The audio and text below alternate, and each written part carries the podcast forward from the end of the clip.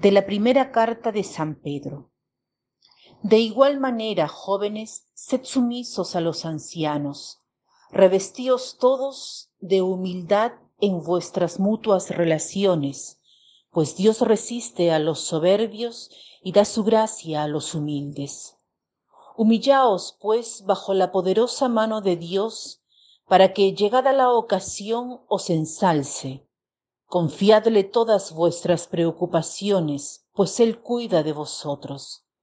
Sed sobrios y velad, vuestro adversario, el diablo, ronda como león rugiente, buscando a quien devorar. Resistidle firmes en la fe, sabiendo que vuestros hermanos que están en el mundo soportan los mismos sufrimientos. El Dios de toda gracia, el que os ha llamado a su eterna gloria en Cristo, después de breves sufrimientos, os restablecerá, afianzará, robustecerá y os consolidará. A Él el poder por los siglos de los siglos. Amén. Por medio de Silvano, a quien tengo por hermano fiel, os he escrito brevemente, exhortándoos y atestiguándoos que esta es la verdadera gracia de Dios. Perseverad en ella. Os saluda la que está en Babilonia elegida como vosotros, así como mi hijo Marcos. Saludaos unos a otros con el beso de amor. Paz a todos los que estáis en Cristo. Muchos son los temas de esta lectura. Me parece que se pueden tomar tres. El primero, la humildad de la cual debemos revestirnos. El segundo, la confianza en Dios, en quien poner toda preocupación, porque Él cuida de nosotros. El tercero, la vigilancia contra el enemigo. Son tres temas que se relacionan el uno con el otro. Ante todo, la humildad. La humildad es identidad. Es saber que soy un hombre, una mujer, que no soy Dios pero sobre todo que soy un hijo, una hija de Dios. La humildad es vivir en el mundo con la gran dignidad de ser hijos y por tanto estar en el lugar adecuado, sin pretender ser más de lo que somos. Es algo patético, ridículo ser soberbio. Hace que afirmemos cosas que no somos. Pero si somos hijos de Dios, como en efecto lo somos, no nos vanagloriaremos. No habrá nada más importante que esta dignidad de hijos de Dios. Segundo, en Dios podemos poner todas nuestras preocupaciones, que tal vez son muchas, sobre nosotros, sobre nuestros hijos, familiares, el mundo, la sociedad. Pongamos todas estas preocupaciones en Él, porque Él cuida de nosotros. O sea, él nos tiene en el corazón, nos lleva en el corazón.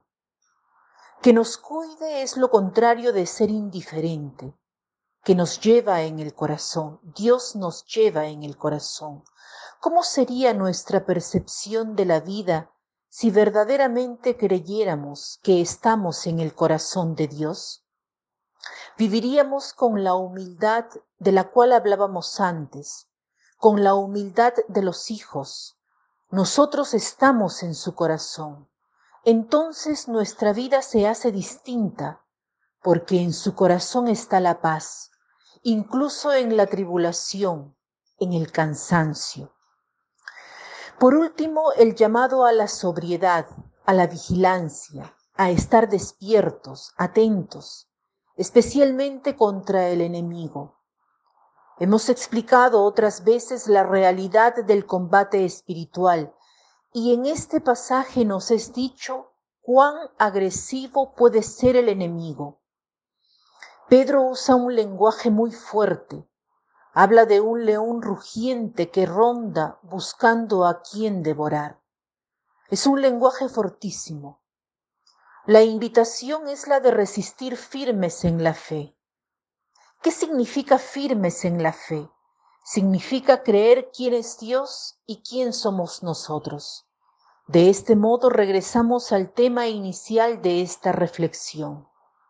La humildad es saber quién somos. Creamos quiénes somos. Volvamos a la verdad sobre quiénes somos nosotros y quién es Dios. En este pasaje hay algo más. Dice, sabiendo que vuestros hermanos que están en el mundo soportan los mismos sufrimientos.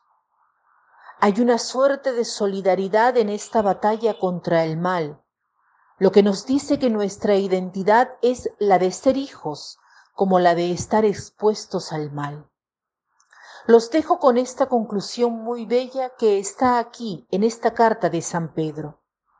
El Dios de toda gracia, el que os ha llamado a su eterna gloria en Cristo, después de breves sufrimientos, os restablecerá, afianzará, robustecerá y os consolidará.